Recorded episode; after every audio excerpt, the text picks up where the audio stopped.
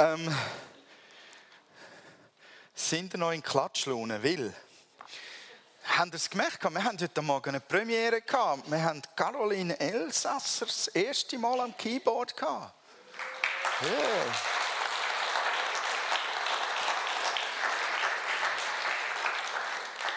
Wo bist du her verschwunden? Ah, dort hinten. So, und sie hat es gut gemacht, oder? Und jetzt äh, bist du entspannt. Bist du nervös gewesen? Und jetzt bist du entspannt. Das ist cool. Noch nicht so ganz. Super gewesen. Mehr von dem. Ähm, Annette. Ich rede heute Morgen nicht über Johannes, äh, über, über äh, Jesus ist der gleiche. Also, wo ich den, sie ist nicht schuld daran, sondern ich.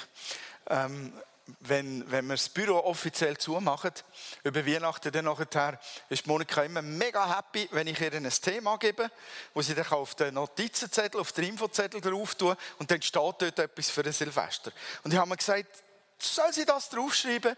Das tönt gut. Hebräer 13. Und es ist erst noch wahr. Definitiv ist es wahr. Äh, jetzt schalte ich mal auf Hochdeutsch, aber das, es geht in dieser Predigt natürlich im tiefsten Sinn auch darum, aber eigentlich habe ich, ähm, habe ich da etwas anderes ähm, vorbereitet, das ich noch nicht wusste damals, was es dann sein wird. Ich bin, ich bin etwas ähm, schockiert, dass der Weihnachtsbaum nicht mehr da ist. Bei wem steht er zu Hause noch? Oh, sehr cool. Wir sind schon eine Aufräumgemeinde. Kaum ist etwas vorbei, wird alles versorgt und geputzt und weg damit. Ich hoffe, der Baum ist nicht gleich in alle Stücke zerhackt worden, äh, sondern darf noch, nicht vor sich, darf noch ein wenig vor sich hinrosten. Ähm, ich bin froh, habe ich heute Morgen etwas mit Päckli. So gibt es noch ein wenig Weihnachtsnachfeeling. Ähm, Wer hat, wer hat alle Geschenke ausgepackt? Nein, ich frage andersrum. Wer hat noch nicht alle Geschenke ausgepackt? Alle, ja? Das, das muss man auch tun, weil nach Weihnachten ist eine besondere Zeit. Und darum, darum geht es. Ich hoffe, ihr hattet gute Zeit, tolle Geschenke. Und ich ähm, muss wirklich sagen, ich feiere Weihnachten ähm, heute viel lieber als früher noch. Früher hatte ich so einen komischen Krampf damit und vor allem dachte ich, äh, ich dachte immer so dogmatisch, so ähm, gesetzlich. Ähm, Weihnachten hat doch einfach nichts mit Geschenken zu tun. Die doofen Geschenke, weg damit. Wenn die Geschenke gut waren, dann war einigermaßen okay, aber wenn sie schlecht waren, war das doppelt schlimm. Ähm, dabei haben diese Geschenke viel mehr mit der biblischen Tradition zu tun, als man allgemein hin denkt. Habt ihr gewusst, habt ihr es im Kopf, dass schon die erste Weihnachten, wenn man so will, die allererste echte Weihnachten, nämlich da, wo Jesus geboren wurde, Geschenke verteilt wurden? Welche? Ja, Weise wurden nicht verteilt. Welche Geschenke? Genau. Gibt ein Bibelfest dazu? Matthäus 2,11, wo das erzählt, diese drei Weisen gingen in das Haus und fanden das Kind mit seiner Mutter Maria, sanken vor ihm auf die Knie und beteten es an. Dann öffneten sie ihre Truhen mit Kostbarkeiten und beschenkten es mit Gold, Weihrauch und Myrrhe. Diese Geschenke, glaube ich, da steht, sie waren in einer Truhe, aber die waren nicht eingepackt die lag nicht unter einem Weihnachtsbaum, sie wurden anbetend überbracht. Aber das waren die ersten Geschenke, die mit Weihnachten in Verbindung gebracht werden konnten und, und eine gute Tradition eingeläutet haben. Zum Glück waren die nicht eingepackt. Zum Glück habe ich diese Geschenke hier vorne nicht eingepackt. Wenn ich Geschenke einpacke, will sie niemand auspacken der sich fragt, mein Gott, was ist da drin? Das sieht ja grässlich aus. Also, ich, wenn ich Geschenke einpacke, habe ich das Gefühl, ich sei hyperaktiv, jähzornig und verzweifelt gleichzeitig. So sieht das Paket danach auch aus. Man weiß nicht genau, wo der Anfang und das Ende ist und wie man es auftun soll. Und ich bin froh, dass diese Geschenke nicht eingepackt waren, weil vielleicht wären dann noch die Diskussionen zwischen Maria und Josef hin und her gegangen, so wie bei uns manchmal. Ähm, ja, be bewahren wir das Geschenkpapier auf oder schmeißen wir es weg? Oder Josef weg damit, Maria, das können wir noch brauchen nächstes Jahr. Ähm, Vermutlich kommt die Tradition etwas von daher, dass, dass dieses, diese, diese Geschenk, dieser Geschenkmoment in Weihnachten drin liegt. Und dann wissen wir natürlich, das größte Geschenk wurde von Gott an uns gemacht an Weihnachten. Ich weiß nicht, wie es euch geht, ähm, wenn ihr Geschenke seht. Ähm, ich fand es immer sehr spannend zu wissen, was ist im größten Geschenk drin. Also ab dieser Größe wurde ich nervös. Und ich wollte immer wissen, wem gehört es.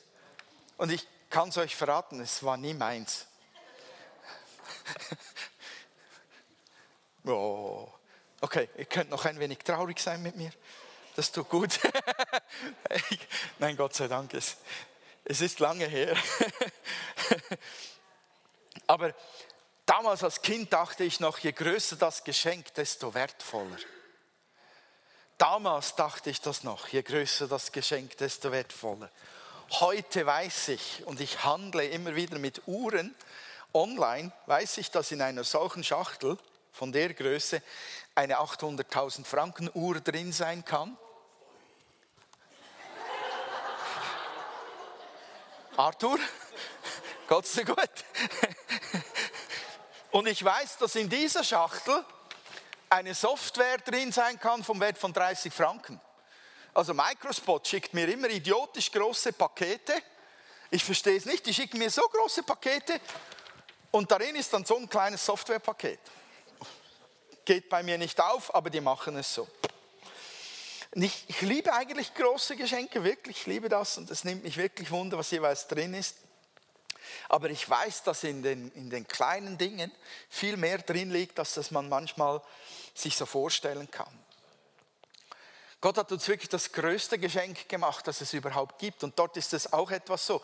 Im ersten Moment ähm, entdeckt man gar nicht den ganzen Wert. Sind wir ehrlich?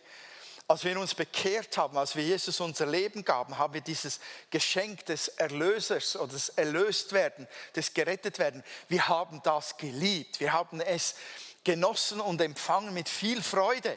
Aber erst mit den Jahren haben wir Stück für Stück die ganze Tiefe und Weite dieses gewaltigen Geschenkes wirklich entdeckt.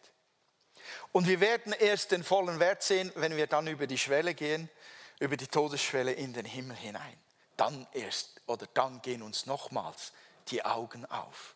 Davon bin ich überzeugt von ganzem Herzen. Das größte Geschenk, das uns Gott gemacht hat, und er hat es bewusst gemacht, er hat es sogar schriftlich festgehalten, ich schenke euch meinen Sohn. 2. Korinther 9,15 sagt Paulus, wir danken Gott für seinen, seinen Sohn, ein Geschenk, das so wunderbar ist, dass es sich nicht in Worte fassen lässt. Gott ist ein guter Gott und Gott gibt gern und Gott verschenkt gern und er gibt ausnahmslos nur Gutes. Kunstpause? Ich sag's nochmal. Ich höre den Zweifel förmlich. Gott gibt gerne und er gibt ausnahmslos nur Gutes. Ja, sag es zu deinem Herzen, wenn du zweifelst. Gott schenkte uns Menschen mit Jesus die einzigartigste Möglichkeit, von Gott selbst beschenkt zu werden. Und ähm, ich möchte darauf eingehen, auf, auf eine Facette dieses phänomenalen Geschenkes von Weihnachten, dieses Geschenkes Jesus Christus für uns. Ähm, die, die mir nachgegangen ist. Ich weiß nicht, ähm, ob ihr euch schon mal überlegt habt, so recht sachlich, ähm, was tun wir mit den Geschenken an Weihnachten? Also normalerweise gibt man sie, man gibt sie und jemand empfängt sie, oder? Meistens passiert das gegenseitig. So, man tauscht Geschenke aus praktisch. Und dann gibt es das nach Weihnachten. Und darauf möchte ich eingehen. Nach Weihnachten macht man noch was gerne. 30 Prozent der Deutschen tut nach Weihnachten etwas. Ich weiß nicht, wie viele es in der Schweiz sind. Ich habe in der Sendung äh, RTL aktuell am, am 27. Dezember, Viertel vor sieben abends, habe ich gehört von den Deutschen, dass 30 Prozent ihre Geschenke eintauschen. Also 30 Prozent der Kinder, die von ihren Eltern Geschenke bekommen haben. Wie viele Erwachsene es sind, das haben sie nicht gesagt. Und deshalb haben sie erwähnt, dass die Geschäfte fast gleich voll sind nach Weihnachten wie vor Weihnachten. Man geht umtauschen. Man geht massenhaft umtauschen. Ja, wer hat noch nie umgetauscht nach Weihnachten? Wow! Das heißt, die Leute, die euch was schenken, kennen euch sehr gut und schenken euch immer das Richtige. Oder es bedeutet, ihr habt Angst dabei erwischt zu werden, wenn ihr das Geschenk eintauscht. Und eine, zwei Wochen später wird gefragt, und? Wie gefällt dir das Tablett? Gut, ich habe es endlich in Gold, nicht mehr in, in Schwarz. es ist einfach so, Kinder tauschen gerne mal die, die Wintersocken gegen ein Nintendo ein, wird schwierig preislich. Aber man, man hätte lieber ein Waffeleisen anstatt einen Toaster gehabt. Das gibt es einfach. Oder man hätte, man hätte die, die Smartwatch lieber in Rot anstatt in Schwarz nach Weihnachtszeit ist Eintauschzeit. Und Umtausch gehört zu Weihnachten äh, in, in jedem Ladengeschäft, wie das Vorweihnachtsgeschäft. Und jetzt mache ich den Sprung zum Geistlichen rüber. Umtauschen gehört tatsächlich auch zu Gottes Plan. Nicht, dass wir Jesus eintauschen gegen irgendetwas Besseres, gibt es nicht. Aber als Gott uns Jesus schenkte, schenkte er uns die Möglichkeit, beständig einen Tausch, einen Umtausch vorzunehmen, immer wenn wir wollen. Zum einen im Startmoment, des Moments, wo ich an Jesus glaube, wo ich ihn einlade, in mein Leben zu kommen, mein König zu sein, mich zu erlösen, meine Sünden zu vergeben, da tausche ich Sünde gegen Vergebung ein. Da tausche ich ein altes Leben gegen ein komplett neues Leben ein. Und wenn ich den Weg mit Jesus weitergehe, dann kann ich jeden Tag meine Alltagslasten gegen seine Segnungen eintauschen. Wir haben ein alltägliches, alljährliches Tauschgeschäft eigentlich bei Gott. Es ist weniger ein Geschäft als etwas, was zutiefst in der Seele und im Herzen, im Geist geschehen kann. Und das, was wir brauchen, ist die Bereitschaft, denselben Weg zu gehen, den wir gehen wollen, wenn wir einen Toaster gegen ein Waffeleisen oder ein Waffeleisen gegen einen Toaster umtauschen wollen in der Mikro. Wir müssen mit der Quittung losziehen, den Weg gehen, die Zeit nehmen, zum Mikro gehen, uns dorthin stellen und sagen, das gefällt mir nicht, ich hätte gerne das gehabt. So, so braucht es diesen Schritt, zu Gott zu kommen und sagen, das das ist meine Not, die bringe ich dir. Ich nehme Empfang deine Gnade. Geh darauf ein. Ich möchte am Ende dieses Jahres zwei Dinge herausheben, die uns einfach während jedem Jahr Begegnung. Es gibt so viele Dinge, die wir erleben, aber es gibt elementare Dinge, die uns in, ins Herz gehen und die uns herausfordern können, über die Maßen sogar. Es gibt ein Tauschgeschäft, das ich euch heute Morgen euch vorschlagen möchte in der großen Umtauschaktion von Gott her. Und zwar, das erste ist, gib Gott deine Sorgen und tausche sie gegen seinen Frieden ein. Wir werden ein, ein neues Jahr haben, ab morgen. ich, ich bin da nicht so der, der nervös wird und sich sagt, oh mein Gott, was bringt das nächste Jahr? Und trotzdem, die Frage ist da, was bringt das morgen? Was wird morgen sein? Und wenn, wenn wir in einer Situation leben, die uns heute schon herausfordert, dann fragen wir uns, wie wird die morgen sein? Wird die besser sein? Und wir machen uns Sorgen. Alle. Irgendwie, irgendwann, mehr oder weniger. Kleine, große Sorgen. Manchmal machen wir uns auch Luft und, und wir, wir schneddern. Kenne kein hochdeutsches Wort. Wir, wir quatschen darüber. Ähm, Schwafeln? Hm. Was? Quasseln. Wir quasseln über unsere Sorgen. Ja, weißt du, mein Auto ist schon 15 Jahre alt, 280.000 Kilometer. Vorletzt konnte ich die Finger hinten reinstecken in den Kotflügel. Wie lange hält es noch? Und so weiter. Also das ist einfach ganz normal. Manchmal haben wir Sorgen, die wir total verbergen. Die teilen wir mit keinem. Das sind unsere privaten innersten Sorgen. Und das, das Interessante ist ja, dass wir Schweizer, ich glaube, wenn es eine Weltmeisterschaft gäbe im Sorgenmachen, wären wir irgendwo zwischen Platz 1 und 3. Weil Sorgenmachen ist Kulturgut bei uns. Das ist Kulturgut. Wer sich nicht Sorgen macht, der ist kein rechter Schweizer. Das ist ein naiver Kerl. Der hat keine Ahnung, der ist weltfremd. Oder er ist Christ, noch schlimmer. Eigentlich sind wir auch körperlich, als äh, seelisch, wir sind gar nicht konstruiert von Gott her, ähm, für Sorgen zu machen. Weil wenn, wer sich viel Sorgen macht, ähm, jetzt schaut man dann gleich in die Runde, der bekommt gerne graue Haare, sagt man, oder? Was bekommt man noch? Bauchschmerzen, Kopfschmerzen, Herzschmerzen. Die Galle sprudelt über. Gallensteine, das sind alles so Sprüche, wo man früher darüber gemacht hat, du, du bekommst noch graue Haare, wenn du dir so viele Sorgen machst. Oder du bekommst, es gibt Leute, die bekommen Blähungen vor lauter Sorgen. Oh, sehr schwierig, wenn man das als Kulturgut hat. Wie stoppen wir das Sorgen? Wie geht das? Ähm, ich habe es schon manchmal versucht mit meiner Frau. Ich habe immer wieder gesagt, mach dir doch nicht so viele Sorgen. Hör doch endlich auf, dich so zu sorgen. Und meine Frau hat einen Blick drauf. Kombiniert mit totaler Totenstille. Sie erstarrt. Und es ist still im Raum.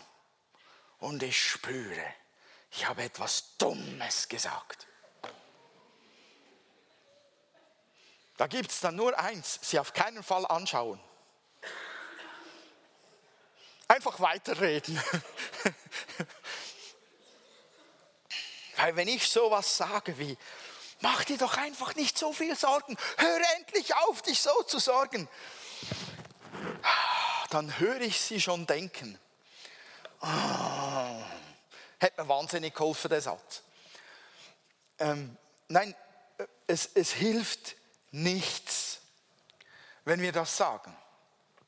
Wir lösen nur Folgendes aus, äh, wenn wir jemandem sagen, sorg dich nicht so, hör auf, dich so zu sorgen, dann lösen wir aus, dass er gedanklich sich beginnt, Sorgen zu machen über das sich nicht Sorgen zu machen.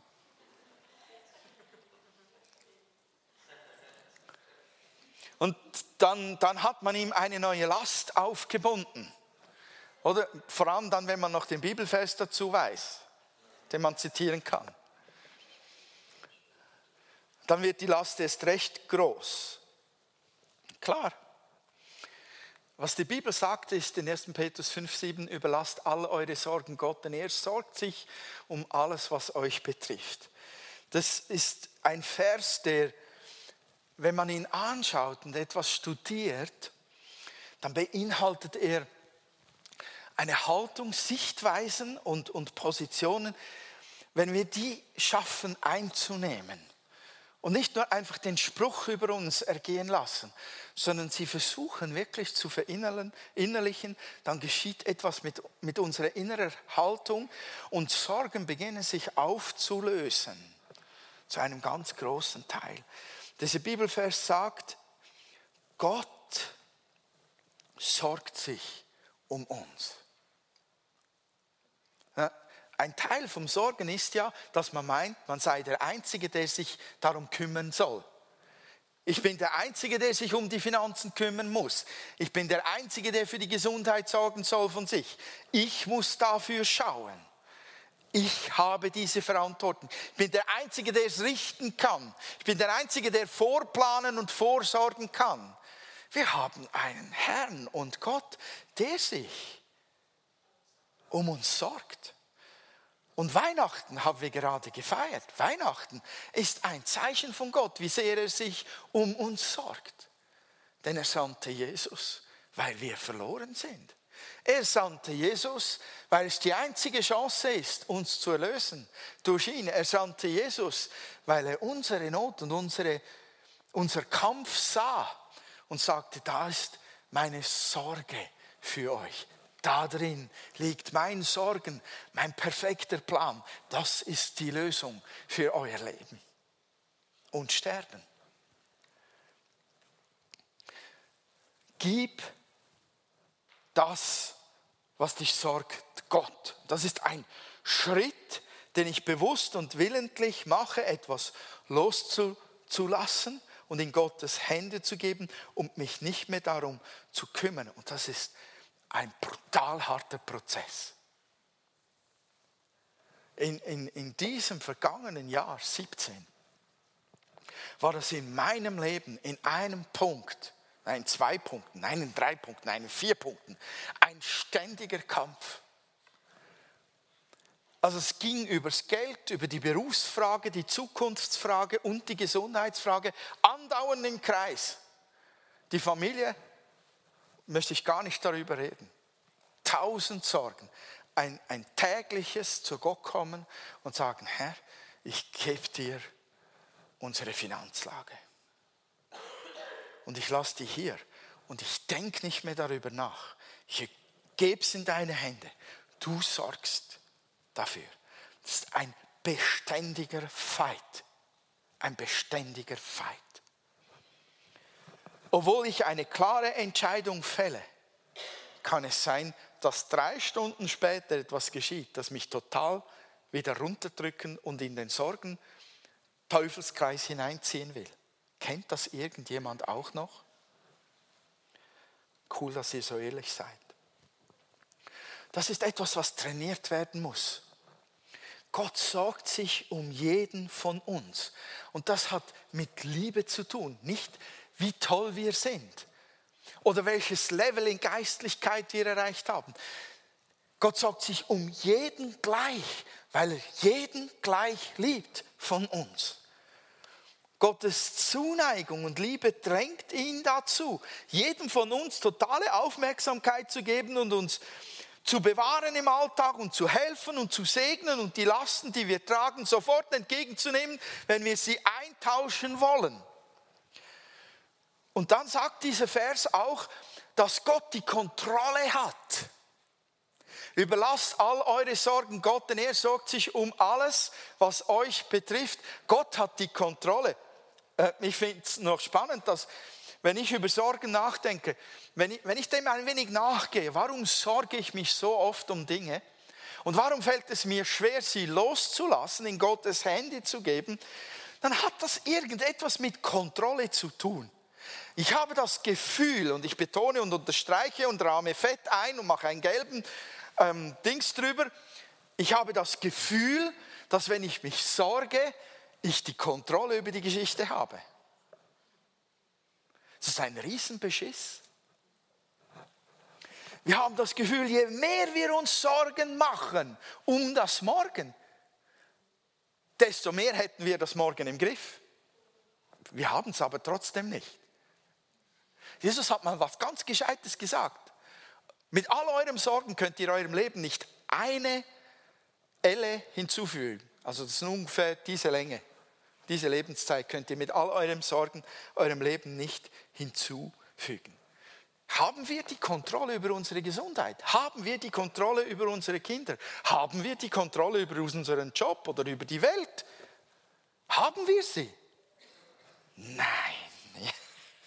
Wir haben vielleicht eine teilweise Kontrolle, dass wir vielleicht mit den stillen Reserven auf dem Bankkonto gewisse Dinge ausgleichen können.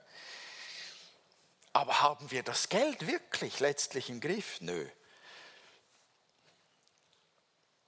Es fühlt sich so an, als kontrollierten wir die Dinge, wenn wir uns Sorgen machen. Weil wir innerlich planen und überlegen, was ist mein nächster Schritt. Und dann greift Murphys Gesetz. Murphys Gesetz besagt, und es kommt immer alles anders. Das ist das brutalste Spiel, Kartenspiel, das ich kenne.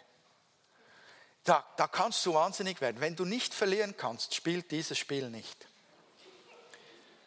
weil man, man bekommt Aktionskarten in einem Spiel, wo man auf ein Ziel hinläuft, Aktionskarten, die einem das total durchgeplante Spiel auf den Kopf stellen und man wieder von vorne anfangen muss. Und man weiß nie, wann die nächste Aktionskarte kommt, die alles durcheinander macht. Ein grauenhaftes Spiel für Strategen. Wir haben die Sache nicht im Griff. Aber Gott hat die Kontrolle. Wer weiß, was 2018 geschieht? Gott. Wer weiß es? Gott allein. Und Gott ist jetzt schon dran und sorgt sich um deine Zukunft. Der schaut sich jetzt schon an, welche Engel sende ich wann dem zur Hilfe. Wo schaue ich dazu, dass ich ihn trage, weil er fallen wird? Dass wir Weihnachten feiern können, ist Gottes Zeichen dafür, dass er sich wirklich um uns kümmert. Und wir können einen Eintausch ähm, vollziehen, Sorgen gegen Frieden. Jesus hat gesagt, ui, oh, das sieht nicht gut aus. Hallo? Das ist wieder Windows und, und Mac, die vertragen sich nicht. Okay, ich lese euch den Vers vor. In Johannes 14, 27 sagt Jesus, ich lasse euch ein Geschenk zurück, meinen Frieden. Und der Friede, den ich schenke, ist nicht wie der Friede, den die Welt gibt. Deshalb sorgt euch nicht und habt keine Angst. Und er hat noch was gesagt, Jesus. Ich habe euch das alles gesagt, damit ihr in mir Frieden habt. Hier auf der Erde werdet ihr viel Schweres erleben. Aber habt Mut, denn ich habe diese Welt überwunden. Frieden gegen Sorgen. Zweite Punkt ist, wenn wir Gott unsere Verletzungen geben, gibt er seine Heilung. Jeder von uns wird verletzt. Emotional, physisch, finanziell, auch geistlich, was weiß ich. Wir alle sammeln im Verlauf eines Jahres Verletzungen ähm, und können ein Lied davon singen, was wir alles erlebt haben im Verlauf eines Jahres. Wohin damit? Die Bibel sagt uns über Gott im Psalm, Psalm 147, Verse 3 bis 4, er heilt gebrochene Herzen und verbindet Wunden. Er zählt die Sterne und nennt jeden Einzelnen beim Namen. Fällt euch etwas auf? Da sind zwei Dinge miteinander verbunden, die irgendwie gar nichts scheinen miteinander zu tun zu haben. Er heilt gebrochene Herzen und dann geht es da um Sterne, die er zählt. Aber das ist ein Ausdruck davon, dass Gott jede Verletzung in unserem Leben sieht. Er sieht jede, er zählt sie mit, er kennt jede. So wie er alle Sterne gezählt hat. Und keiner ist zu klein, keine Wunde zu klein, kein Moment entgeht ihm. Und jede einzelne Wunde will er verbinden. Nur er tut es nicht einfach ferngesteuert, du kommst und bringst ihm deine Wunde. Das ist ein mit Gott zusammen, ein Tauschgeschäft machen. Ich gebe dir meine Wunden und die liegt mir besonders quer. Die schmerzt mich besonders, die blutet am stärksten, am stärksten und die wirkt seit Jahren am intensivsten nach und ich bringe sie dir wieder. Ich liebe es, dass, dass dieser Vers sagt, Gott verbindet meine Wunden. Das heißt nicht einfach, er heilt sie, sondern er verbindet sie. Das hat, wenn ihr euch eine Krankenschwester vorstellt, die mal keinen Stress hat. Also, da müsst ihr weit reisen. Aber in unserer westlichen Welt haben die Krankenschwestern fast keine Zeit mehr für uns Patienten. Bin froh, bin ich selten Patient im Krankenhaus. Aber wenn, wenn die sich Zeit nehmen, es ist so schön. Du liegst da im Bett und dann wird dir der Verband aufgemacht oder die Wunde wird gesäubert. Und es wird gefragt, wie geht's dir? Wie war die letzte Nacht? Gut geschlafen? Hast du dich erholt? Und dann wird ähm, vielleicht Wundbrand entfernt, dann wird wieder desinfiziert und dann wird gesalbt und das wird vorsichtig gemacht. Da kommt die beste Creme drauf, die es gibt. Die, wie sagt man dem? Wie sagt man dem? Die, die Anti-Infektionscreme, die Desinfektionscreme, die uns vor Vergiftung schützt und so weiter.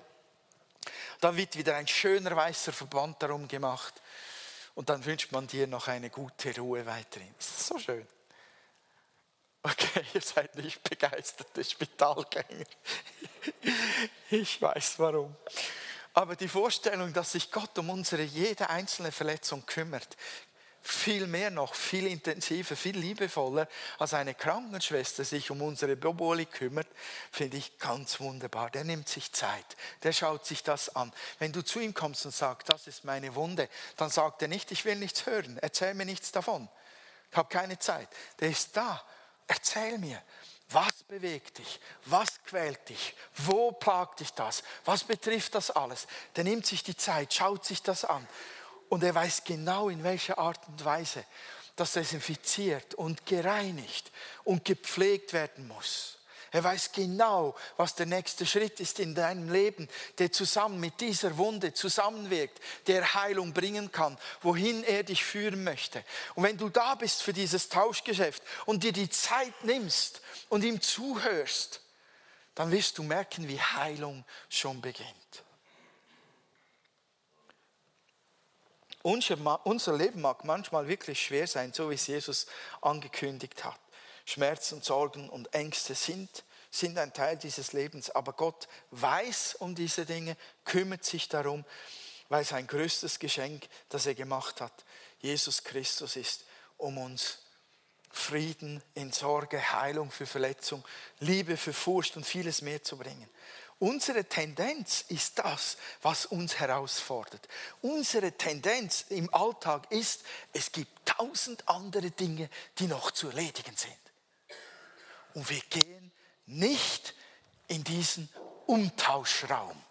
Wir gehen nicht mit der Quittung zu Gott und sagen, das ist sein Blut, Jesus. Du hast bezahlt dafür. Ich bitte dich um das Tauschgeschäft heute. Sorgen gegen Frieden. Heilung gegen Verletzung. Wir nehmen uns diese Zeit nicht. Oder wir sagen uns, ich habe das schon im Griff, ich kriege das schon irgendwie hin. Oder noch schlimmer, wir ignorieren es und sagen, ja komm, ich gebe einfach Vollgas in meinem Alltag und dann tut es nicht mehr so lange so weh. Geht schief, unter Garantie.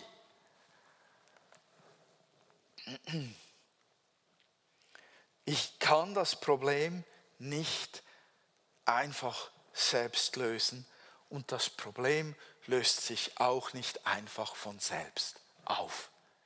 Und Zeit heilt manche Wunden, aber nicht alle Wunden. Ich brauche diesen Ort, wo ich hingehen kann und diese Tauschgeschäfte wirklich vollziehe. Und da Dinge Prozesse beinhalten, brauche ich diesen Ort regelmäßig. Ich muss diesen Weg gehen. Nichts davon ist in fünf Minuten in der Regel erledigt. Nichts davon geht mit dem Handy in der einen Hand und mit dem Kochlöffel in der anderen. Ihr könnt nicht mal schnell beim Babywickeln eure Wunden heilen lassen. Manchmal braucht es 10, 50 und 100 Anläufe, bis ein Durchbruch wirklich erreicht ist. Aber es ist es immer wert, immer. Und nicht nur für uns selbst. Und damit schließe ich. Das Geniale an, an daran, dass wir diesen anstrengend wirkenden Tauschprozess eingehen, dass wir da dranbleiben. Das Geniale daran ist, wenn wir Durchbruch erleben, das ist Folgendes. In der Bibel sagt uns Gott, 2. Korinther 1,4, in allen Schwierigkeiten tröstet er uns, damit wir andere trösten können. Wenn andere Menschen in Schwierigkeiten geraten, können wir ihnen den gleichen Trost spenden, wie Gott ihn uns geschenkt hat. Wurdest du von Gott schon getröstet? Dann bist du fähig, andere zu trösten. Hast du diesen Prozess schon mal durchgemacht? Manchmal über Jahre hinweg. Dann bist du fähig, andere darin zu begleiten. Das ist das Geniale daran. Es multipliziert sich. Wenn ich gelernt habe, dieses Tauschgeschäft zu leben, bin ich fähig, anderen zu helfen, diese Tauschgeschäfte auch zu tun, durchzuhalten bis zum Durchbruch. So sind wir wiederum ein Licht in der Welt auch für andere und wiederum ein Geschenk Gottes für andere. Finde ich ganz wunderbar. Amen.